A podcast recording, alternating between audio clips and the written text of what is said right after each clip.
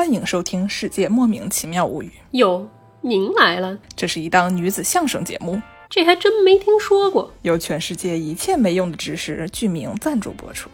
您给仔细说说呢？付费知识节目越听越焦虑吗？焦虑啊，我这头发都快掉光了。那么来听听知识的边角废料，拯救一下自己捉襟见肘的发际线吧，比植发手术还顶用呢！去你的吧！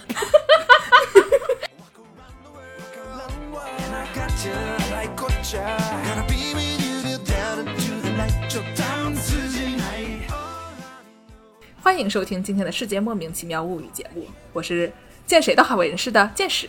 我是一顿饭能吃十八个饭团的卡补爱好者 Y Y。我是站在台上听相声的捧哏演员姚柱。哎，大家好，大家好啊，大家好，大家好啊！大家好啊！我们今天呢要聊一个大家都很喜欢的话题是，什么呢？嗯嗯，很好吃的话题。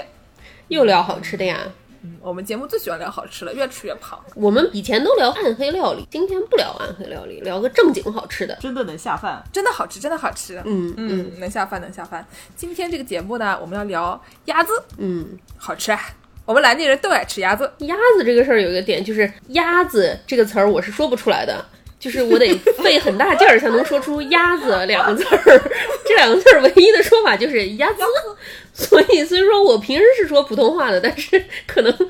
说到鸭子就会变成南京话，就像以前我的室友也是一个南京人，他每次跟我说话，他就会说说今天我怎么怎么怎么样，然后呢，我回家跟欧妈说，就是有的话你就是不小心一说到就会变成南京话，所以大家多多海涵啊。我们姚柱啊，有一个特别厉害的事情，他能把南京话说进英语里，他能把南京味儿说进普通话里还不算，还能说进这个英语里面。有一天，姚柱给我打电话说，他刚才去了国际学生处，然后跟跟我说，哎，我跟你说，我刚才去了一个 International Center。我可能也就成功，大概也就那么一次两次吧。南京话说成英语非常困难，有待发掘。南京主要是因为南京话这个跟普通话的区别，主要是在这个 intonation，就是在这个调。嗯，International Center，对，就是你很难把南京话的调性啊 map 到英语上，因为英语它自己也有调嘛，所以就是还是比较困难的。要大家要多多的精进南京话的记忆啊。嗯嗯然后今天为什么要聊鸭子呢？为什么要聊鸭子呢？嗯，因为有一天我在一个微信群里面看到啊，有一群人在那里讨论烤鸭，嗯然后我一听见烤鸭我就来劲了，我就冲进去跟人家说南京鸭子最好吃，不接受反驳。您的好友剑师已经加入战局。对，嗯然后他们呢，就是有人鼓吹广东烧鸭，嗯有人鼓吹北京烤鸭，然后我们大家就 battle 了一阵 battle 了一阵儿以后，我说好呀，我要回我的广播节目 battle 一下，因为嗯我们那里都是南京人，南京家子一定会赢的，因为这里有黑幕。什么黑幕？我们都是很正经的人，我们没有黑幕的。对，你看我们说话都没有南京口音。都不会说鸭子，嗯，我们都是公平公正的。这期节目的结尾一定是南京的鸭子最好吃。我们这个结论已经得出了，都是非常公平的得到的啊。我们都是不接受批评的。你要是有反驳的话，请你们不要上我们这边来反驳，我们只接受五星好评、鼓吹和打钱。说打赏了，钱多俗气啊！哦，好的，我们只接受五星好评、鼓吹、打赏和转账。哎，不是人呐，这都不是人呐。啊，我们为什么要聊鸭呢？除了剑士要加入 battle 之外啊，鸭可以说是南京人饮食文化中间不可分割的一个部分。吴语说得好啊，没有一只鸭能游过南京长江大桥，没有一只鸭能活着游过南京长江大桥。这都是古时候人说的，老祖宗的智慧。老祖宗说，南京长江大桥就是我建的。对，桥头堡建的好啊。行了，别吹了，哎呦，嗯，来说正经的。然后南京还有一个什么鸭业协会统计过，说南京人一年能吃掉一亿多只鸭。我有一个问题啊，南京鸭业协会跟我们上次这就是第一期节目做到的这个炸鸡协会是有什么异曲同工之妙吗？如果我们做一个南京鸭考试题，如果能做过的话，是不是可以得到一个小徽章啊？我们去问一问他们，说不定可以拉来一些赞助。南京这个鸭业协会是以桂花鸭集团有限公司为首的一批龙头企业组成的这个行业内的协会理事会。这也是一个黑幕啊！对啊，我们这一次节目得出的结论，这个南京的鸭最好吃，不然咱们去问问南京鸭业协会是不是也是这样认为的？这可是一个怎么说来着的？官方协会公平公正，对啊。充分发挥协调服务、监督管理、沟通交流的功能。你去问问他们是不是南京鸭最好吃，他们肯定也这么说。不错不错，蛮好的。我们小时候家里都吃很多很多鸭，你们小时候家吃鸭吃的多吗？今天晚上不做饭了，下去宰个鸭子。今天家里来客人了，宰个鸭子。对呀、考试考了双百分，宰个鸭子。就我觉得根本都没有这么厉害。就是赞个鸭子这件事情，它不是一个说你考试考得好，或者是你来客人了才会做的一件事儿，而是就是你一周怎么得吃一次吧？这个事儿不是挺正常的吗？一次哪够？对啊，那是因为我经常考双百啊，并不是这样。啊，人设又增加了，经常考双百的白俄罗斯石头身巨人美少女。嗯越说嘛越要上天了。就是我们刚才说的这个赞个鸭子，就是说去这个卖熟食店，是熟食店吗？卤菜店，对，去叫人家给你就是斩半只鸭子，或者是四分之一鸭子，一般是以四分之一鸭子这样起卖的。对，这南京买鸭子，它这个四分之一只鸭子，它是一个单位，你知道吧？嗯这个鸭子它分前半截儿叫前脯，后半截儿叫后座，然后你一般跟老板说我来半边前脯这样，或者是半边后座，粘一个腿或者是一个脯子，这样一家三口人吃就是正好一顿饭，能够吃到新鲜的。然后总体来说，这个鸭跟所有食物都一样啊，还是新鲜的吃的最好吃。嗯，所以说大家下班路上到处都有的卖，就买一顿回家吃一吃这样。就是那个饭盒呢，它就是这么大，它就是正好四分之一个鸭子那么大，多一点儿它就出去了。然后少呢，它装不下，然后就是那个一个饭盒为单位的这个四分之一鸭子，就感觉呢有点像是我本科的时候上学在美国的一个最小的州，叫做罗德岛。嗯然后呢，罗德岛有一个什么样重要的功能呢？就是一个罗德岛为单位，看其他的州都有多大。然后这个州有十五个罗德岛大，那个州有三十个罗德岛大，基本上罗德岛就是这么一个单位一的作用，就跟对对对四分之一个鸭子是一个道理。对对对对，而且咱们这个鸭，你知道它烤的时候是不带鸭掌的，可是它是带着鸭脖和鸭头的。所以说呢，你这个买四分之一只鸭子的时候，你买完之后你就要跟老板商量啊。有一个说法叫老板我要搭一个鸭头，或者是老板我要搭一节脖子。你要是只买四分之一只鸭呢，你要想又要一节脖子又要一个鸭头，这个事儿就有点过分了。除非你天天去买，跟老板关系好。一般呢，就是传统上来说，好像是簪鸭前脯就可以搭一段脖子。或者是你要是簪鸭后座就可以搭一个鸭头，但是呢，你不能都搭，嗯，或者搭半个这样。挺好的。而且我们刚才还讲了，说你基本上你买鸭子，你买最多半个，对吧？就是你要不买四分之一个，要不买半个。有的人见过买一个鸭子回家来，你买一只鸭子会被排队的人侧目的，排队人会有一种疯子了吧？对，你们今天晚上是要做什么的那种感觉，不会买一整个的。对，然后呢，我们南京人还有什么爱吃鸭子呢？明朝的时候有一个民谣，然后这个东西基本上就是明代的南京旅游宣传文案啊。嗯嗯嗯怎么说的呢？说古书院琉璃节玄色段子盐水鸭。古书院呢，说的就是郭子健，就是嗯在承前街那边，对吧？以前是考试的地方，郭子健。嗯嗯然后呢，还有这个琉璃节呢，说的是大报恩寺。大报恩寺呢，以前在中华门外，它有一个、嗯。呃琉璃塔，然后后来好像被烧了吧，然后后来嗯。要重建什么的，就是里面有个琉璃塔，嗯然后这个说的是这个琉璃。然后玄色段子呢，说的是江宁织造府，江宁江宁嗯。织造府的那个段子，当时是据据说是造的还是比较比较厉害，嗯。哎，对对对对对，云锦，国家非物质文化遗产。嗯，哎云锦不应该是物质文化遗产吗？你说的对，物质文化遗产就跟那个米其林的胎一个道理啊，嗯，就有国子监、大报恩寺、嗯。江宁织造府的段子，然后下面就是盐水鸭，嗯。所以盐水鸭也是这个物质文化遗产啊，嗯嗯，好吃的很。你说的没错，而且这个在平常老百姓家，比如说像在我们家，鸭子这个东西，它不仅仅是一个食物，它还是一个相当于是一个对于金钱的一个计量单位，它是一个硬通货，你知道吧？对对对对对，这话怎么说呢？这个事儿一般常用于懊恼的时候，你比如说在家里不小心花了一些乱花钱啊，嗯然后发现这个钱花的冤枉了，比如说我今天办了一张这个健身卡，嗯办完这个健身卡以后半年都没去，嗯，这个时候我们应该怎么说呢？哎呀，早知道不花这个钱办健身卡了，有这个钱我每个月都买两只鸭子吃吃不好吗？就是对，这个东西还要看这个东西的大小，比如说你像剑师刚才说的这个办健身卡，一个月就可以买两只鸭子，这个就是很大的一个懊恼了。对但是你要是有一个小一点的懊恼，比如说今天我要是买了一个水杯回来，我不喜欢，就说，哎呀，这个水杯怎么会花这个钱买这个水杯呢？有这个钱，我省下来买半只鸭子吃吃了。但是这个半只鸭子就不是非常的懊恼，因为你知道，它就是一个计量单位嘛，对吧？你说我今天家里买了一个大彩电，这大彩电色彩一点都不好，早知道省下来买五百只鸭子吃吃的。所以说，南京人一年要吃一亿只鸭子，因为他们所有的什么彩电呀、健身卡呀，都是以鸭子为计量单位计算的。就是说对，你一年要在吃上面花多少钱，不管花多少钱，它一定有大概可能六分之一是花在鸭子上的。嗯，建议南京的商家以后在标价的时候就标这个东西啊，多少多少钱（括弧五十鸭）这样。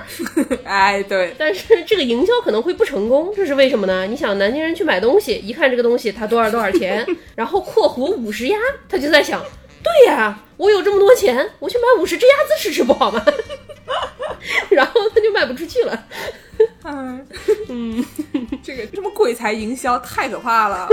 就一切东西，你只要翻译成鸭以后，大家就宁可去吃鸭，就没有什么东西能超过鸭。对，鸭在南京的这个零售业的食物链里属于顶端，你知道吗？蔑视一切。鄙视链顶端。对，哎，真是太可怕了。行吧，那我们来这个两轮儿擂台赛好了。嗯两轮儿不带黑幕的擂台赛啊。嗯，绝对不带第。一轮呢，我们讨论这个广东烧鸭、南京烤鸭和北京烤鸭。然后第二轮呢，我们讨论，因为南京烤鸭一定会赢啊，所以我们就会讨论这个南京的各种不同的鸭子，比如说烤鸭、盐水鸭和板鸭这三种。嗯，然后第二轮就 battle 这三个，然后烤鸭也会赢，但是反正我们没有黑幕。对，我们先来这个全中国的烧烤门类鸭子料理的比拼啊。哎，对对对，那在节目开始之前，我们已经划拳划过了。然后呢，我负责北京烤鸭，我 Y Y 呢负责广东烧鸭，然后我姚柱呢负责南京的鸭子，南京烤鸭。哎，还好的。那我们谁开谁先开始呢？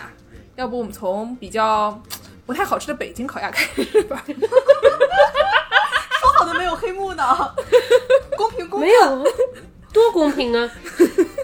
刻板印象。我我要开始说我的刻板印象了，我不喜欢吃北京烤鸭。为什么不喜欢吃北京烤鸭呢？我觉得北京烤鸭它就是吃个皮，嗯。是的，哎呀，北京烤鸭呢，它是一种就是把这个鸭子挂起来放到烤箱里面去，就是那种明炉里面挂着烤的那种，所以烤出来皮呢非常的脆，这皮非常好吃。然后呢，这个鸭子的那个，就我也现在就没法说鸭子了，嗯，就是这个鸭子的这个肉呢有点柴，因为今日没法说鸭子，你就是连肉都没法说了。鸭子的肉呢，就是因为它要把这个油都烘出来嘛，要把那个皮弄得脆脆的，所以呢，它的肉呢，就是因为这个温度有点过高，所以呢肉比较柴。然后，但是呢，北京人有一些比较好的办法，就是它裹上一些其他什么大葱啊，什么这个甜面酱，甜面酱啊，然后什么那个黄瓜啊，然后卷在那个面饼子里面吃，因为加上了酱什么的，就觉得就还好了。但是呢，就是我有一点我特别不能理解的啊，这个皮它是挺好吃的，嗯，但你干嘛要蘸糖啦？就皮为什么要蘸白糖吃呢？这跟那个广式的那个烧腊有点像，对，南仔 烧男仔。就是说我能理解那些什么梅子酱呀，那些就是酱，但是你就是纯蘸白糖，就一个鸭皮它本人，然后纯蘸白糖，这个事儿是不是有点过分啊？他们蘸白糖吗？我记得是蘸白糖，我吃过的基本上都是蘸甜面酱，好像还好一点。甜面酱好吃一些。我觉得吃北京烤鸭就是为了吃甜面酱。所以你你是去吃北京烤鸭，其实是去吃这个甜面酱仿度的是吧？就是你把它，对对对，就北京烤鸭呢，它其实是一个非常就是有这个西餐味儿的一个东西了，因为它烤的时候呢，首先它是放在这个烤箱里面烤，有一种披萨的感觉啊，烤着脆脆的，对吧？就跟披萨饼子一样。然后呢，它还有非常的精确，因为就是北京烤鸭它是宫廷料理嘛，怎么精确法呢？精确法呢，就是大董，大家都知道，大董可是黑珍珠三钻餐厅，啊特别了不起，珍珠是什么呀？就是盗版的米其林吧。我没听过。啊，在中国吃饭的话，会在有时候墙上会看见说我们是黑珍珠一钻，然后一看就是上面可能一百万个，就这样。为什么黑珍珠是钻呢？啊，那就是黑珍珠一株。反正我这个人就是有一个原则，吃饭只吃苍蝇馆子，所以这些什么珍珠啊、轮胎啊，我都一概不清楚。哎，对，那米其林为什么叫哦？米其林是星，应该是米其林一胎才对，对吧？别笑了，别笑了啊！就说这个大董呢，他的这个创始人啊，嗯，在《大董餐饮》这个书里面，他可能自传写到，说他花了五年时间，从烫胚的时间长短，哎，压胚冷藏温度的高低，压胚风干程度。以及烤制火力的大小和烤制时间的长短等等加工工艺关键点入手啊，将这烤鸭的脂肪含量从百分之四十二点三八降到了 百分之十五点二二，嗯发明了招牌酥不腻烤鸭。嗯，所以说，北京烤鸭是一个精确到小数点后两位的著名的宫廷料理，非常厉害。嗯，北京烤鸭吧，跟这个西餐也差不多，就是它精确，但是它难吃呀。此处完全公平公正，不行，我们去哪儿找个公证员来？公证员吃一口说是不太好吃。对，没有，就北京烤鸭，北京烤鸭，如果你没有其他的烤鸭做比较的话，就是首先北京烤鸭的吃法它很丰富，嗯对吧？就是它它可以 一鸭好几吃，嗯，而且它可以卷饼子，然后它还可以蘸糖，反正有很多各种各样的繁复的吃法，让人觉得很有意思。主要是你去吃，就感觉就看人家表演一样的那馅儿鸭，对对对对，对吧？就是有整个一整套的这个形式，跟海底捞跳面条舞似的哈。对对，嗯，所以北京烤鸭主要它吃是吃一个这个这个氛围吧，可能就是氛围比这个鸭本人要厉害一些啊。嗯，我说完了，剑师刚才说这个北京烤鸭，在没有别的烤鸭可以吃的时候，你吃一吃也是不错的。这个事儿让我想到一个事情，可以侧面证明这个南京人有多爱吃鸭。我们有一个朋友啊，他也是一个南京人，他我们就叫他莫妮卡吧。莫妮卡是动森里面的一个小动物，特别爱美，特别想当明星，这么一个小狼吧，应该是挺漂亮的。嗯，狼跟我们这个美妆博主的这个朋友人设非常的符合啊。嗯，然后这个朋友他也是一个南京人，他在上大学的时候，他在北京上一所大学，一所大学。就像南京大学是南京的大学一样啊，北京也有一个北京的大学。嗯，对对对对对，就像我们开头介绍的这样，这个南京人吃鸭一周怎么也要吃一次，不吃就心痒难耐，必须得吃。中毒这是。对他当时想去全聚德，就想说我来点一只鸭子吃吃。可是呢，在他那会儿在全聚德，就是在北 在全聚德上学的时候，在北京上学的时候，全聚德还是一个高级的那种对领导的接待餐厅，你知道吧？对，就特别国宴的那种东西。对对对，因为北京烤鸭它科学，它西喂。餐它高级。然后呢，那个时候全聚德好像还是，据他所说啊，那个时候全聚德还是不对散客售卖整只的鸭子的，你就是散客进去堂吃，你只能点比如说一份儿片皮鸭。但是这个吃法跟咱们南京烤鸭这个吃法实在是太不一样，他就想吃这个整只烤鸭，然后就去问。全聚德说，我们这个整只鸭只对团体客开放，不对个人散户开放。于是呢，我们这个南京朋友为了想吃烤鸭，为了吃到这个整只鸭子，办了一件什么事儿呢？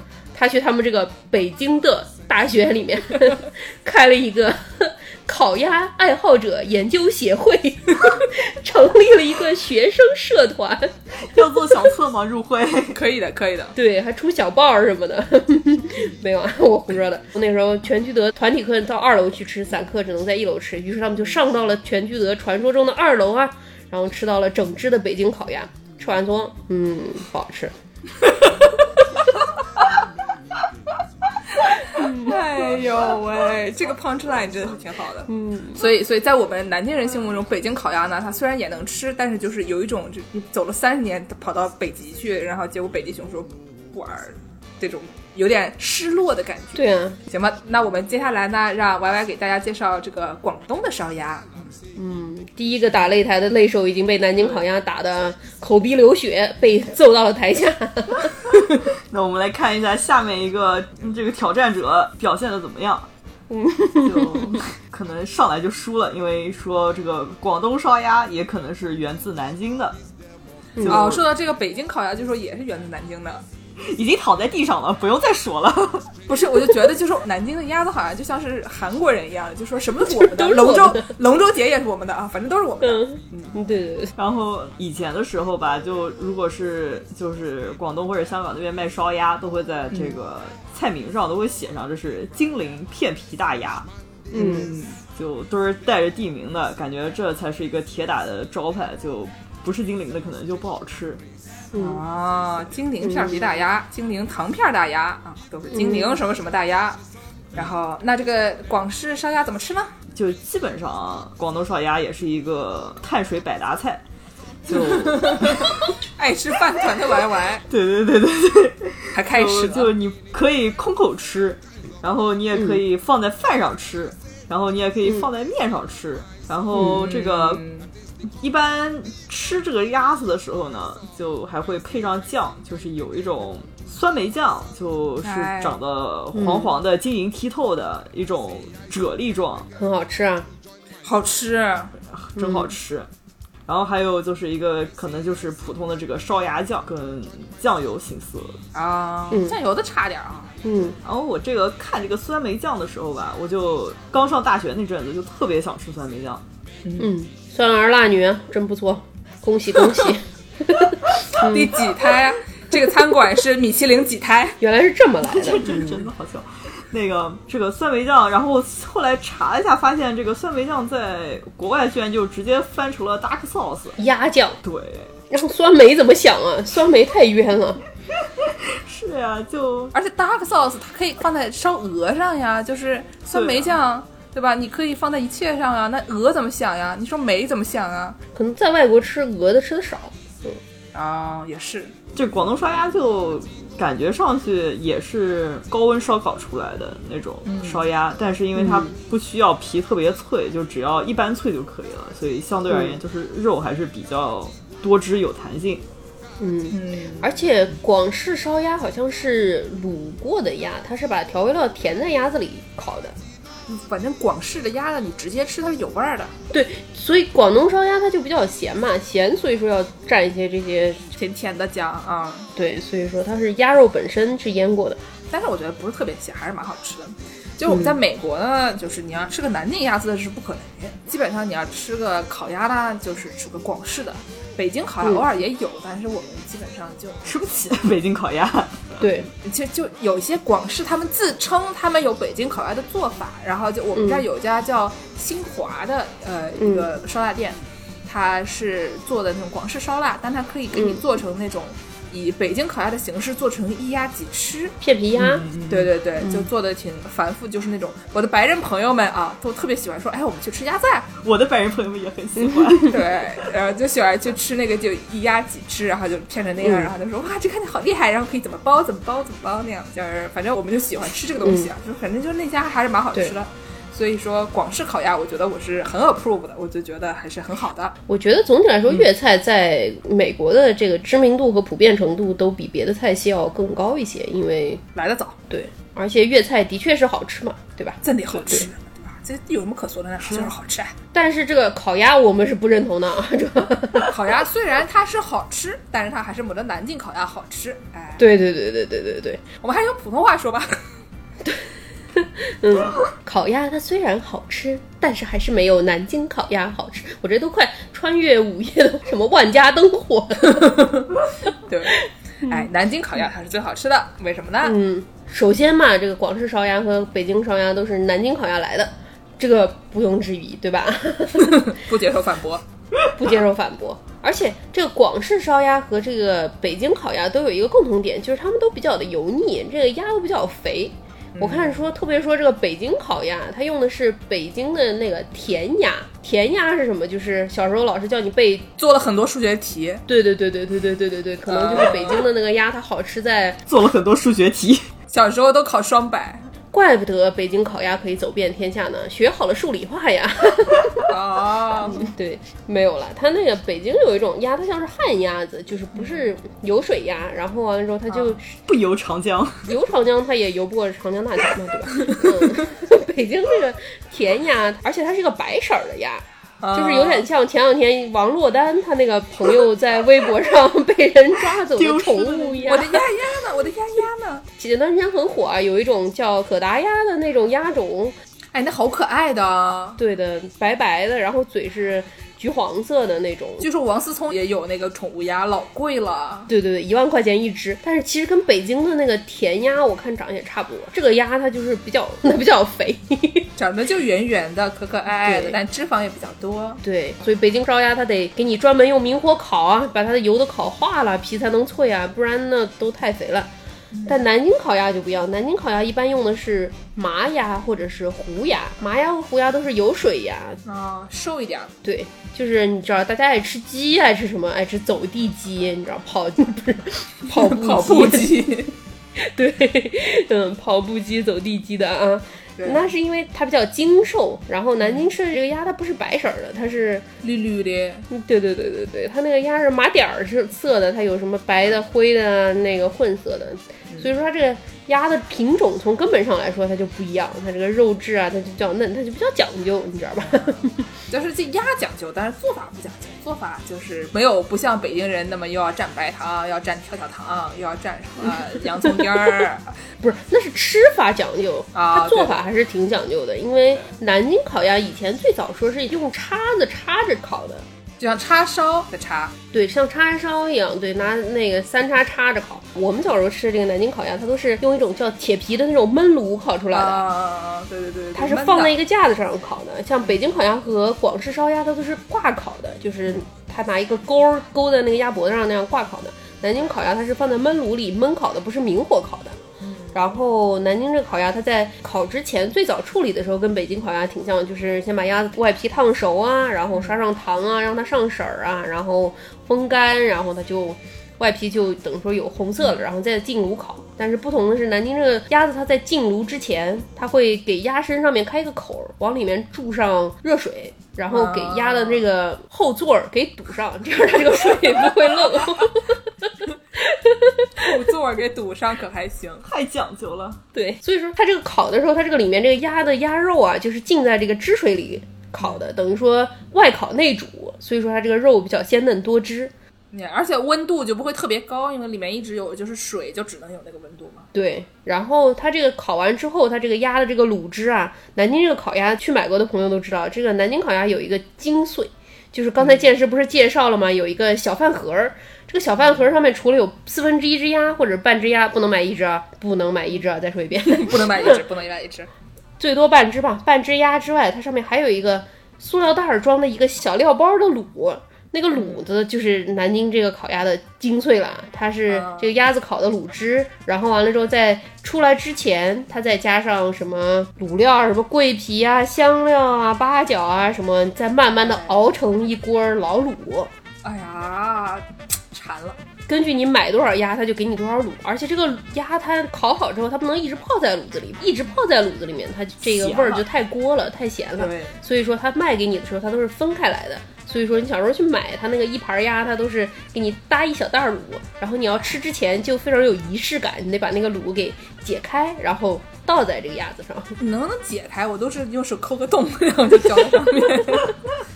对，但那个卤是真好吃啊，嗯，馋了已经。真是现在若有所思，满脑子想的都是就烤鸭和卤。因为南京烤鸭呢，跟其他烤鸭就是区别，就是其他的烤鸭更加脆，然后南京烤鸭呢不是很在乎这个皮到底脆不脆，它比较在乎它这个肉质要更鲜嫩一些，然后要加上这个卤，然后就是弄就是一种口感更加的有点偏鸡，但是又不是鸡，又有这个鸭的香味儿，差不多。有点偏激。它这个偏激的就是说南京烤鸭最好吃，别的都不大家接受。对，就是有点偏激。偏激啊！对哦，我要再说一句，对于这个 carb 爱好者来说，这个南京烤鸭那个卤子，你要是有幸吃完这个鸭还剩下点卤子，你给它它倒进饭里一拌，虽然听起来就很高血压，但是 见识都能吃十八碗饭了，哎，就说到这个，就大家记得，就基本上其实鸭子你一顿都是能吃完的。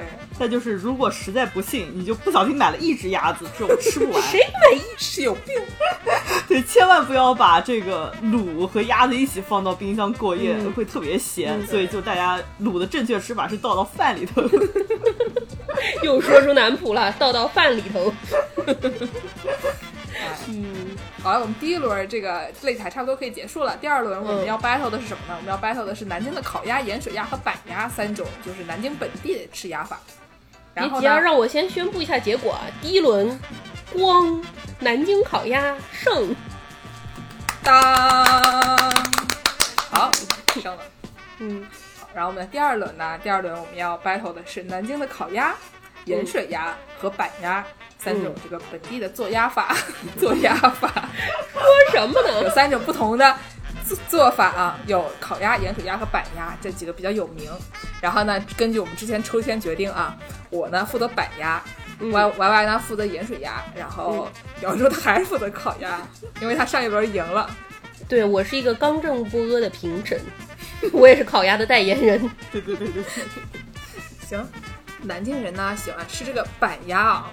我嗯，抽到这个题目啊，发现我不晓得板鸭是什么，我也不知道是一个问题不晓得板鸭是什么，因为就是板鸭，它是一种感觉像是为了它保存，就是强行做出来的一种菜，就是这个这个它是腌了以后熏的，反正就是干鸭，对吧？它主要是容易保存。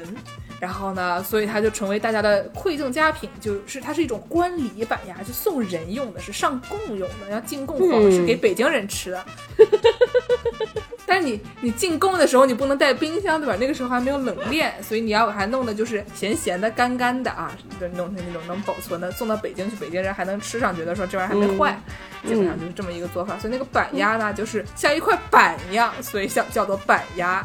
它好不好吃呢？你回家吃吃看，你们家门板好不好吃？基本上就是那个味儿啊，菜板也行，菜板不太行行。，吃吃看看菜板就行了。反正我们小时候家里已经有冰箱了，所以我家是从来没有吃过板鸭的。后来还出现了真空桂花鸭、盐水鸭这么一个选项，就没有人吃板鸭了。对，就是它做法呢，其实还是挺复杂的。但是到现在，它基本上虽然也没有失传吧，但是已经失宠了嗯，这么一个菜，所以就是我们就给大家介绍一下，就是有这么个东西，但是我们都不吃。嗯，要是爱吃的人就不要打我们啊，不爱吃的人我们不 不接受，不接受反驳。对，没吃过，爱吃人你就去吃呗，关我什么事儿啊？什么口气呀、太过分了啊。然后我们说完了，那我们下面也让歪歪给大家介绍一下盐水鸭。第二名参赛者盐水鸭，就其实大家可能听南京烤鸭听的还不太多，可能就外地人啊，嗯就是听这个盐水鸭，可能感觉名声更大一点。嗯，就毕竟我们有个什么招牌桂花鸭，嗯就是做的就是真空盐水鸭，这种到外地啊什么串门走亲戚都要带上那么个一二三四只鸭子送给别人。上京的时候带上一二三四带给北京人吃。嗯，我记得就出去什么回家省亲，我妈就会拿一个那种手提袋子，里面装的全部都是盐水鸭。主要也烤鸭这个东西它特别有时限，必须得烤出来现吃它才好吃，放过夜就不好吃了。买的时候就只能买一顿吃的，而且烤鸭毕竟有非常多的竞争者在外啊，什么北京烤鸭、广东烧鸭，大家都吃过这样。盐水鸭算是一个比较独特的做法，就盐水鸭就一般，姚柱，你不是做过吗？你给大家介绍一下。要把盐和花椒什么的炒一炒。放锅里炒一炒，炒熟了之后，然后厚厚的抹在鸭子的里里外外，然后让它腌上个一天多这样，然后完了之后再放水里煮。我当时也做失败了，因为就是我低估了这玩意儿需要的盐的量，我觉得我已经放的非常非常多，抹了厚厚的一层了，但是做出来还是不够咸。然后问了我爸，我爸说你这盐放的不够哎。就是要放很多盐，对，但是它那个放完盐之后，可是它做出来这个鸭还是肉像南京烤鸭一样讲究，这个肉它非常的鲜嫩多汁。对，对，其实其实还是觉得听起来好像是抹了那么多盐，它应该是一个水都出来了，然后咸咸的、柴柴的一个东西，但它其实还是蛮蛮鲜嫩的。嗯，像我们说的那样，腌的柴柴的、咸咸的，就是板鸭了。这个盐水鸭腌的时间不那么长，它只是入味，但是它还没有到脱水的地步。上上期咱们讲灌香肠的时候，那个嘉宾说过啊，我让盐挂久了它就会缩了，但是不那么久会到脱水的地步。啊，的确对，我是。看这百度百科说这个腌的是按小时来算的，大家不要腌一两天啊。腌几个小时？对，就夏天两小时，春秋四小时，冬季六小时。我觉得肯定不行。我那会儿虽说盐放不够多，我腌了一天还是不够咸，可能是真的吃，嗯，可能美国盐不行吧。嗯，或者是就是你得给它包成那种大家见过没有那种什么盐烤鱼啊，就是你那个一整盘盐，你你得像你小时候去海边不小心在海边睡着了，然后你的朋友就会把你埋在沙子里那么多的盐，这样 埋出一个小盐包。埋出一个小洋猪包。嗯，呃，行，那这个盐水鸭还是很好吃的。然后呢，它这个桂花鸭这个名字呢，是因为以前就是南京人不知道为什么，南京人一般不怎么喜欢吹牛逼，但是呢，就是在这一点上面他们吹了牛逼，他们说农历八九月份的时候，就是开桂花的时候啊，做的这个鸭子尤其好吃，因为有桂花味儿。怎么可能有桂花味儿呢？那里面又不摆桂花，你就靠那桂花在外面烧，你就觉得说这玩意儿是桂花鸭，我觉得有点奇怪。真的不是因为那个时候鸭子比较肥吗？那是啊，但是就是说它，但他们声称出来是桂花鸭，是因为肉内有桂花香，这就很奇怪了。鸭子吃桂花，对啊，当然，咱们在这期节目里面说，这个南京人一般平时不爱吹牛，一吹牛就是说到鸭子就会爱吹牛。这个本期节目就是一个很好的自证嘛。对，就是以前水西门的鸭主要是说盐水鸭，就是因为水西门那儿它是一个什么市场，然后最早搞运输的时候走水路，然后水西门外面就有有很多这种货运码头，然后所以说水西门那儿就说来的这个鸭就是，其实说是游不过南京长江大桥，可能是就是没有游过水西门，你知道吧？对，所有的鸭子呢都从水西门进来，然后在水西门这边就是水西门斩首，别地方都是午门斩首，咱们这儿是水西门斩首，就像一个刀一样下来把所有的鸭子哎。嗯，只斩脚，连头烤，不然搭什么呢？所以说，就是以前的这个鸭盐水鸭还是在水西门比较多，然后完了之后，到处卖盐水鸭的那种铁皮屋的小店啊。我们小时候都买鸭子都在铁皮屋的小店，特别小一个，都不是搭起来的建筑，它就是一个结构，像那种停自行车的棚子一样的，然后就在里面卖鸭子。据说那种才好吃，对，但是盐水鸭不一样，盐水鸭好像有两家特别有名的，就是城南有一家叫魏红清，城北有一家叫韩复兴，都是腥。对，都是清真馆的吧？韩复兴听过吧？韩复兴是一家非常有名的盐水鸭店啊。还有烧饼。我们家就是好像三代人都觉得韩复兴最好吃。嗯，我爸给我说，他小时候就是每到礼拜六、礼拜天，必定要被扒去韩复兴买鸭子。这个故事挺悲惨的啊。对，然后就是每周都必须得吃嘛。我们之前说了，韩文清排队排得很厉害。他说他每个周末都会早上九点钟被发去排队，然后至少要排到十一点才能回来。当然，以前他们可能家里孩子多，所以说反正嫌他家里太吵了，嗯每天在家里边就跟唱戏一样，要把这个角色发发配出去。对他过会儿才回来。而且那个时候，当时要发粮票的时候，南京的鸭子是不发粮票的，所以说这个东西它你是可以拿现钱买到的，不是非得拿粮票买的。然后我爸说他当时拿一块钱就能去买一顿一家人吃的鸭子了，所以说就是相当平民，然后也非常每天都能吃得到，然后大家也经常吃的这么一个美食。这样，所以一块钱一个鸭子，以后我们就知道这这个东西五百块钱就五百鸭。对对对对对对对，然后这个通货膨胀啊，嗯，说到这个水西门鸭子店好吃，对吧？水西门鸭子店为什么说水西门鸭子它有名啊？一方面是它那个地方就是专门宰鸭子，嗯。容易拦鸭子。对，容易就是水西门一刀砍下来，鸭子就大家的脚都掉了啊。对，然后呢，还有一个原因呢，是南京有一个著名的这个作家，嗯。搞房地产的一个大哥，嗯。然后呢，他搞房地产发家了以后呢，嗯。他就是为了宣传他的这个房地产业，对吧？嗯。就是你这个房子建好了以后，你要让人来住啊，嗯。然后你就给人家吹我们这里好吃好玩，嗯。对吧？嗯。然后就写一些文案，嗯。这个人叫做袁枚，嗯然后这个人写了一本文案，嗯叫什么呢？随园食单。嗯然后呢，因为他当时建了一个园子叫随园，嗯然后他在就是为了给他宣传，然后写了一个食谱叫嗯随园食单。嗯然后随园食单里面呢，就有各种各样的吃鸭法，嗯有什么蒸鸭子、卤鸭子、鸭脯、烧鸭、挂炉鸭、干蒸鸭、野鸭团、徐鸭、鸭糊涂。好，这贯口说的报菜名啊，传统相声强项。嗯这里面呢就有一种这个挂卤鸭，嗯这个说的就跟南京烤鸭就比较像。嗯，然后他说是塞葱鸭腹盖焖耳烧，嗯然后呢就说到了啊。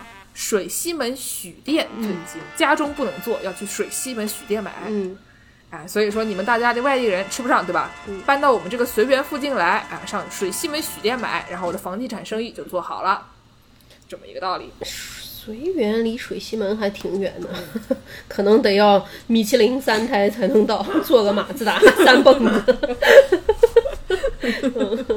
哎，但是我小时候家里也吃盐水鸭，也吃烤鸭。在我看来，我觉得还是烤鸭更胜一筹。当然，盐水鸭也是非常非常好吃的。我觉得烤鸭呢，就是我们大家都知道烤鸭好吃，嗯盐水鸭呢，相当于是一个特色。嗯，就这两个东西一比较呢，你说是就是全世界人都知道好吃的东西，嗯还是这个特色好吃的，一般还是全世界人都觉得好吃的，就是好吃。就吃五顿烤鸭，大概吃一顿盐水鸭吧。完蛋了，我要倒戈了。其实虽然我是烤鸭的代言人，但是我可能吃更爱吃盐水鸭，因为我每次回去第一顿饭都会要吃盐水鸭。我都吃烤鸭的，我也吃烤鸭的。行了行了，不跟你玩了，你你你走吧，你走吧。这场擂台我们强行决定要烤鸭生，不听姚主了。我都是在浦东机场就吃起了烤鸭。我爸妈都是带着半只盐水鸭去机场接我的。太可怕了，这些南京人真太可怕了。嗯，哎，我一般都是回家了以后呢，我们家我爸妈都不是纯种南京人啊，他们俩都是对这个鸭子没没得太大兴趣。嗯然后呢，我一般都自己回家以后自主自发的出去喝这个鸭血粉丝汤。嗯因为我们小时候呢，就鸭血粉丝基本上是一个午饭一样的东西。以前我跟姚柱我们两个人就是中午，就是初中的时候中午去吃饭，然后呢，嗯，去去那个小饭馆，鸭血粉丝一人一碗，然后再分一笼汤包。对，然后呢，南京还有一种说法啊，嗯就是说这个鸭子它有一种别的地方都不这么叫的东西，就是鸭翅膀。对我们管它叫鸭四件。为什么翅膀叫鸭四件啦？好像以前的这个鸭四件是代指说鸭的两个翅膀加上两条鸭掌加在一起叫鸭四件，哦，但是后来这个鸭掌是专门卖的嘛，对吧？所以说鸭四件它就只代指这个鸭翅。对鸭鸭四件应该是分开来卖的，嗯啊，那就像对卤菜卖的。对的，而且鸭四件或者是鸭掌啊、什么鸭心啊这些东西，现在当然大家吃把它当成零食儿吃的还挺多的，但是在全国别的地方，以前这些东西都属于副食品，就是。不算是一个零食的品类，但是在南京以前，我们小时候鸭四件也都是当做一个恰恰香瓜子的角色。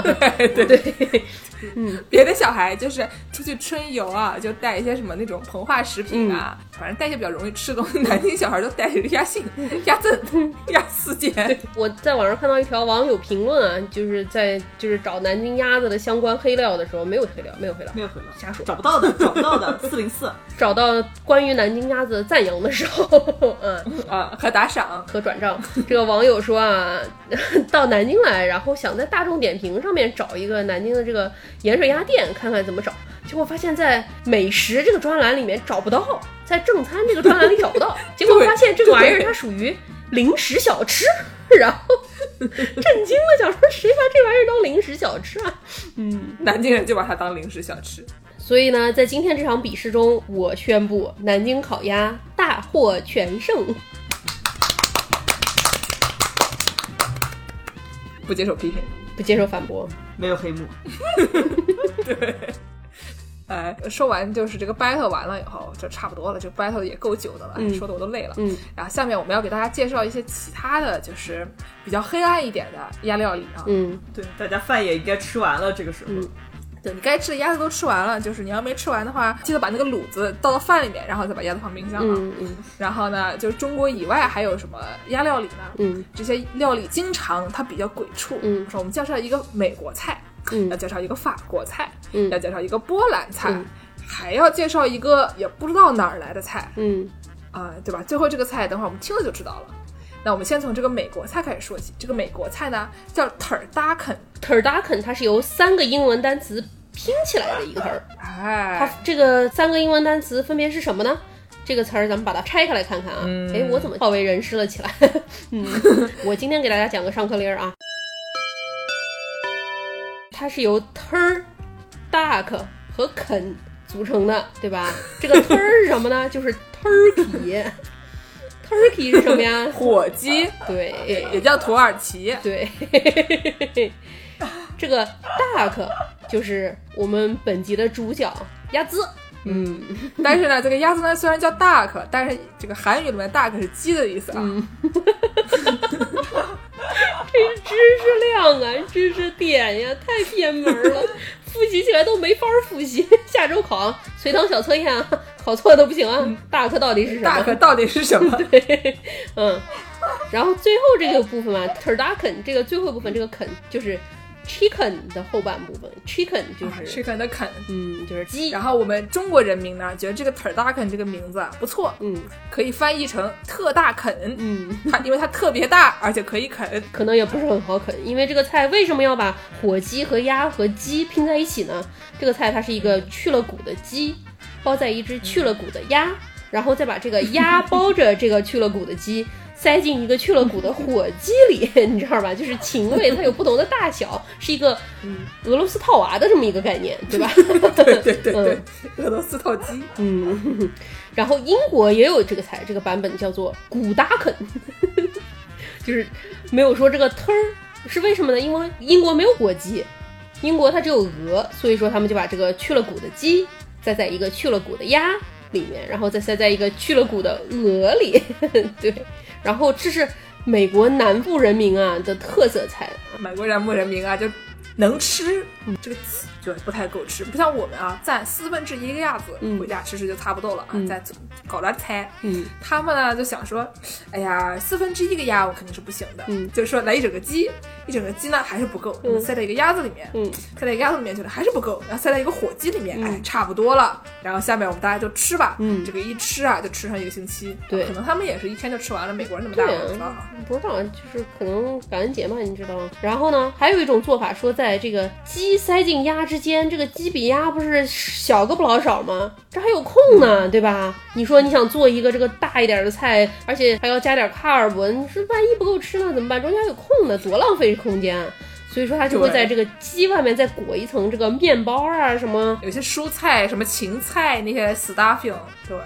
对，做成一个这个甜菜料，然后完了之后给它和这个鸡一起塞到鸭里，再把这个去了骨的鸭，我这是一段贯口，去了骨的鸡外面包一层甜料，然后再放进这个去了骨的鸭里，再在这个去了骨的鸭和这个去了骨的火鸡之间再塞上很多塞料，反正就给它塞个结实。对，灌上它不仅要学数理化，嗯。学完数理化还要给它学上什么历史呀、政治呀、嗯。语文呀等等的一一溜儿全给它学上，不行还要学一个劳动，对啊对对对。对然后就填的满满的，然后对。就变成了一个 turducken。对，那是因为这东西塞特别大嘛，就说这玩意儿得烤十二个小时才能烤熟。说到这个 turducken 呢，它就是为什么要这么做？美国人为什么要这么做？嗯就是它其实是有原因的。美国南方人以前他们从有一些法国人来殖民，对吧？主要这件事情都怪法国人。其实我也不知道是不是真的怪法国人，但是我们就认强行认为他是怪法国人。也可能啊，怪爱尔兰人啊，爱尔兰人毕竟在爱尔兰也没什么吃的，来了之后一看有鸡有鸭又有火鸡，把去了骨的鸡塞进去了骨的鸭，再塞进去了骨的火鸡里。没完没了了，这还。哎十，据说十四世纪的时候呢，就法国人，法国人十四世纪的时候，他们已经是觉得自己很了不起了，已经是一个大法兰克王国了，什么的一整套啊。然后法国有一个勃艮第公爵，叫做大胆查理，他很大胆啊，他的他的厨子也很大胆，他的厨子呢，在给他艺高人胆大，艺高人胆大，对，给他办办 party 的时候，他做了一道差不多的菜，但是呢，他就不像美国人，他只是烤一些这个 turducken 这些比较朴素的食材，他烤的是什么呢？他给整了一只孔雀，把啊这孔雀啊去了骨头，把这肉烤。嗯烤好了以后呢，把这个孔雀皮，当时这个皮带着这个外面这个孔雀毛啊，外面孔雀不是会开屏嘛，对吧？很厉害的，这一整套啊，他把它留着。烤完了以后嗯，他把这个做好的肉塞回那个孔雀皮带着毛里面去，最后它就是一个虽然可以吃，但它还可以开屏的一个东西啊，一 一雀两吃。妈妈，我害怕。我听着你这个描述，鸡皮疙瘩都起来了。艺高人胆大，就是这个道理啊。然后呢，我们这个上个世纪有一个叫做 Barbara Wheaton 的一个人，他是研究食品史的一个历史学家。然后呢，他就是研究到了这个法国的勃艮第公爵大胆查理是当时他的嗯家仆是怎么烤孔雀的。然后呢，这个研究题材啊，哈佛的人觉得很有意思，因为他当时在哈佛教课。嗯。哈佛的人说：“哎呀，嗯。听说大胆查理能这么弄，我们哈佛这么厉害，我们这可是美国第一大学，我们也要这么弄。我们也大胆，哎，我们也大胆。嗯。我们呢就搞了一个一百五十个人的大 party 啊，搞了一个一百五十个人的大 party，然后说我们也整一个然后就让这个 Barbara Wheaton 去给他们说，来给咱们烤一个孔雀，然后他就真的去按照就古时候那个办法，现在上就找了一个猎人，整了一只孔雀，还带着那个外面一整套带着皮、带着毛毛的啊，然后烤好了以后塞进去，然后去给这个哈佛的一个一百五十人大 party，按照勃艮第烤孔雀法、嗯烤了一只孔雀。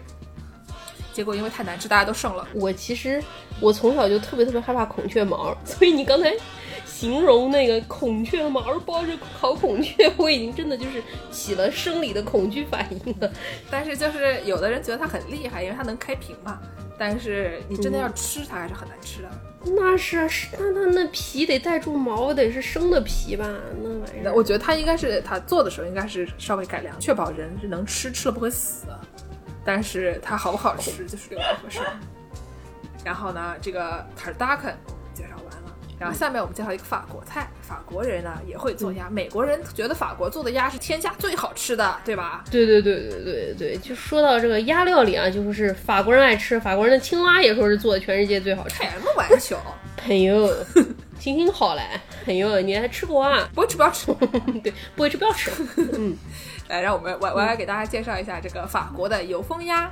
就这个法国油封鸭可能跟盐水鸭有点类似，就也是就是也是拿盐把这个鸭给封住了，嗯但就除了盐之外还有主要是油，它其实都是起一个真空密封作用，但是我们用盐，它用油。就也是为了一个最早为了这个食物保存吧，所以就是密封性可能就比较好，然后用油啊盐啊这么封起来了，一封封上一两哦年。，法国人是不是做了这个鸭也要带去给北京人吃一吃？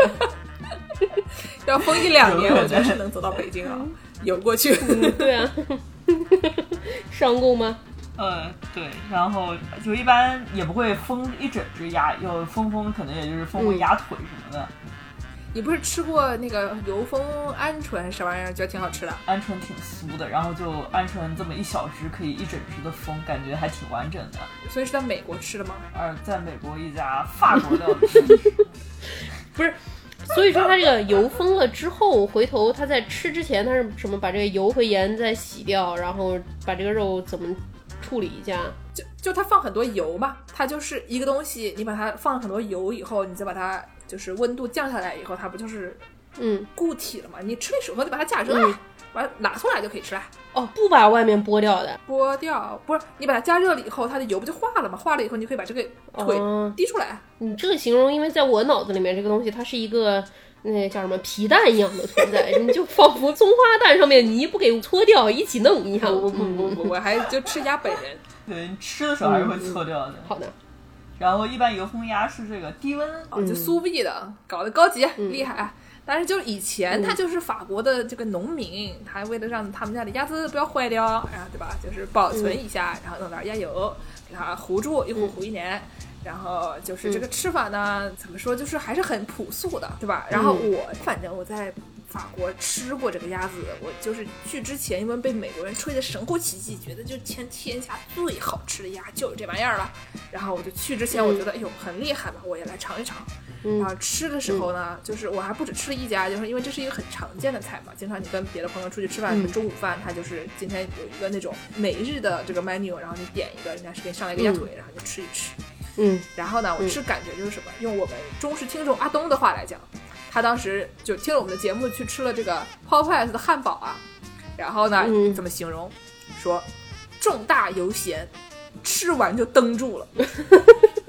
用南京话来讲叫油焖性。对，做油焖性，被糊住了那种，就是一口气喘不上来，就是又咸又油。然后呢，就是说呢，就是吃起来没什么，我就印象就是它挺咸的。然后呢，味重味道呢层次也不是很丰富，因为它就是就是鸭嘛。嗯，就是你说它不好吃吧，就还其实还可以。但是你说它好吃吧，我觉得也没有像美国人吹的那么神乎其技，就是至于吗？这不就是一个鸭吗？他们肯定没吃过烤鸭。对，可能离北京烤鸭还差了五百个南宁板鸭。哎，对对对对对对，就是，嗯，我吃法国菜整体的感觉就是满头问号，就是这玩意儿为什么会被吹成这样？安徽菜差不多，可能就是跟法国菜差不多，我觉得，就是就 突然突然安徽菜挺好吃的，是挺好吃的，但是就是它。就是说，它给人是一种安徽菜那种就是朴实的感觉，嗯你知道吧？东山老鹅，哎，对，东山老鹅就是嗯，农家菜。然后你吃完了以后，你你就觉得说，为什么会被美国人吹的好像一副就是马上就要就是嫦娥要登月了一样那种感觉，就是，这一切都是米其林的错，生了四胎真了不起。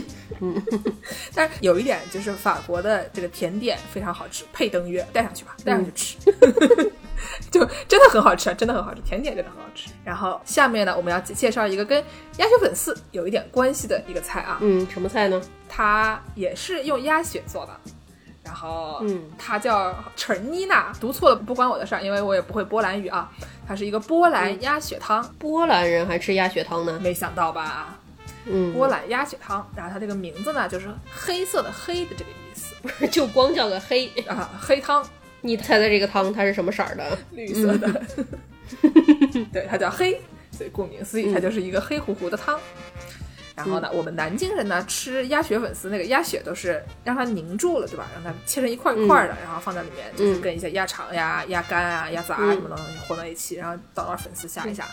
他们呢、是很离奇，他们是用醋混合着新鲜鸭血，然后让它不会凝结，不会凝结，对，让它保持这个不凝结的状态。怎么得喝还是怎么回事？对，就是喝，然后得整整不少醋，整的酸了吧唧的。嗯它是一个甜酸口的一个血汤。嗯然后呢，它里面也放鸭杂，跟其实跟鸭血粉丝就是异曲同工，它也放鸭杂。嗯，然后呢，它就是还放点香料，香料有什么肉桂啊、丁香呀、胡椒啊。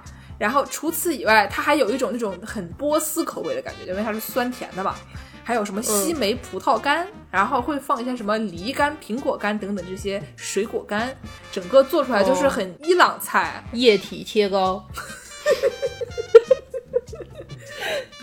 对呀、这可不是嘛，就差点 carb，嗯，要靠要用面粉勾个芡，天津菜了，突然 行吧，对就是一个液体的切糕啊。嗯，它是一个，就是像我刚才说的，是一个酸甜口的黑色料理，不是黑暗料理啊，黑色料理。也挺黑暗的了。嗯，搭配这个波兰土豆饺子。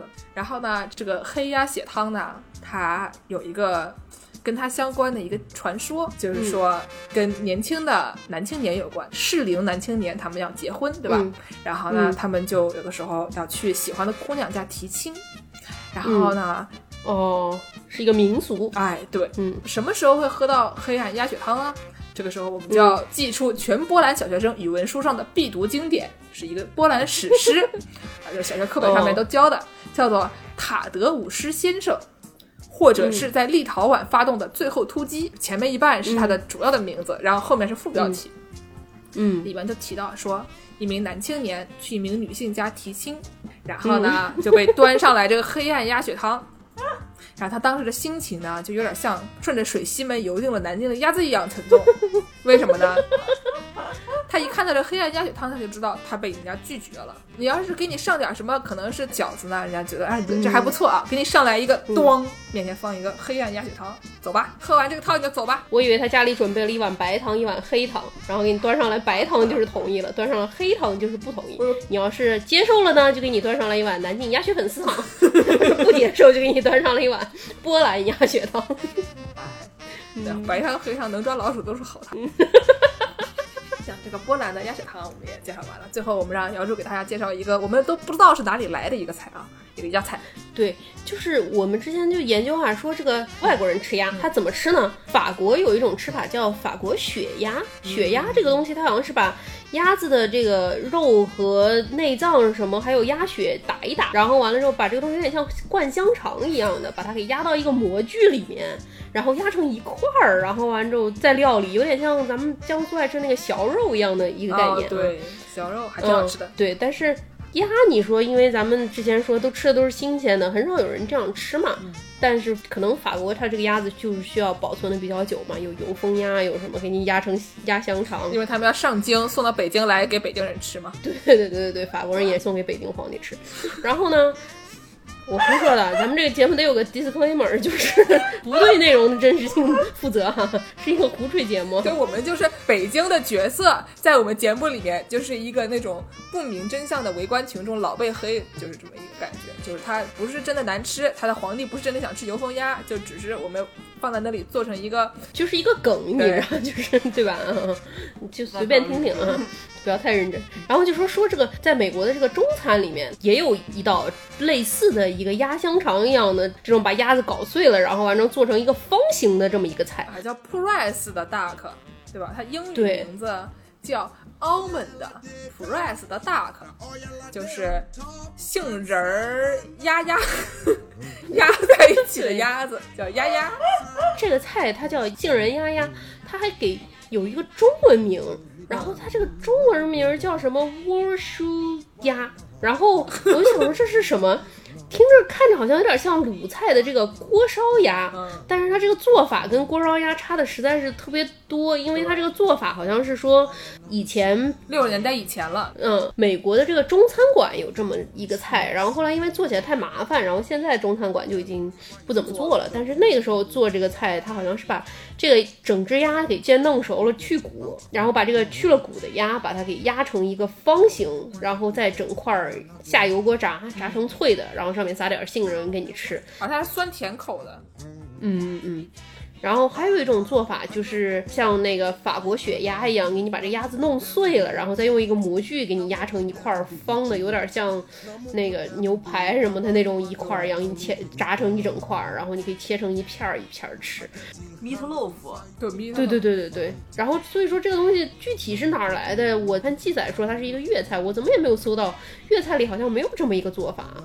我搜到都是 Google Books 上面写的什么最新粤菜烹调技术。对对对对对，这个书是一个非常神的一个事儿啊。然后就就是有一个书呢，有一个中国移民的厨子，叫做 Irene Cool，然后她姓，她老公应该是姓郭吧，呃，然后呢 不是姓郭巴，是姓郭，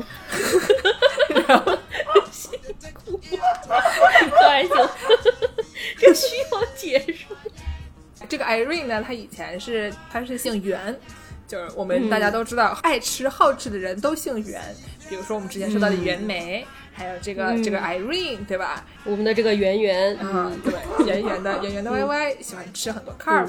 然后呢，这个人写了一本书，叫做《The Key to Chinese Cooking》，然后就是他当时是对标当时美国的特别有名的一个法餐厨子叫 Julia Child，然后他们当时是两个最有名的，就是一个是中餐的，一个是法餐的。然后呢，这个这个 Irene Cool 呢，我们当时就一看说这人挺厉害啊，然后就搜索了一下，因为他自称啊，他自称他叔叔是袁立准，袁立准是谁呢？是溥仪的老师，就是皇帝的皇帝的老师。对，他是皇帝的先生。不是皇帝的丈夫的意思，还是皇帝的老师的意思？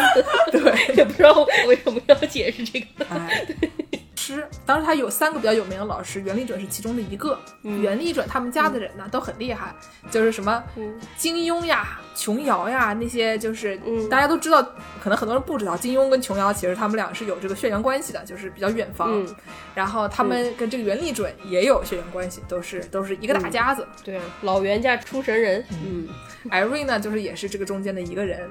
然后她的丈夫呢，当年是蒋介石下面的一个呃军官，然后他当时是国民政府就是驻美的一个人员，四十四二年左右在美国，在华盛顿。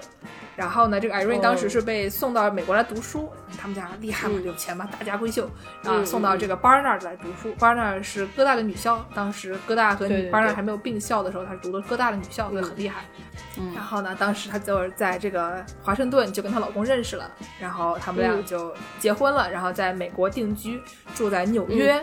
城里面特别中心的位置开了两家中餐馆，然后就是那种特别上流名媛，没事儿就上一上那种 New York Times 那些八卦小报的那个、那个那个部分啊，就是挺厉害的一个女的。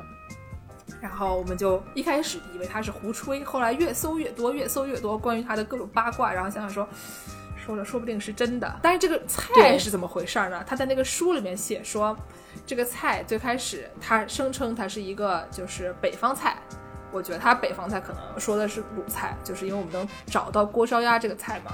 然后说明朝的时候呢，被带去了广东，嗯带去了广东以后，要符合当地人的口味，就渐渐的从原来那种就是放很多老抽的那个味儿啊，就是嗯酱油的，变成了酸甜口的。嗯然后呢，再被广东人带到美国来，然后它就是有这么一个流传路径，就带到嗯美国来了以后，渐渐的就变成了一个像刚才你说的这种比较四不像的一个菜，有有点像法国菜，又有点像广东菜，又有点像鲁菜，然后混在一起变成了一个这样的一个形态。我觉得是胡吹的，就这个鸭给你搅碎了，然后给你压成一块方的油炸，这个做法听起来就非常像那种什么费城的中餐厅发明的那个蟹肉饺子，就是一个做起来像是个馄饨的形状，然后完之后里面包的是奶酪馅儿，然后再油炸，就是听着非常美式中餐的一种发明的感觉，借了个名字。也我觉得就是这种，因为你传的很远嘛，从山东传到广东，嗯再传到美国，这中间就经历了大量的鬼畜，对吧？到最后它就是、就就纯是一个鬼畜菜，这个事儿嗯我觉得也可以理解。嗯，三四十年代的时候，那时候中餐厅的这些老板们都是创意非常的鬼斧神工，你知道？鬼畜神工。嗯哎呀，我们今天一顿饭黑了多少人呀？这太可怕了。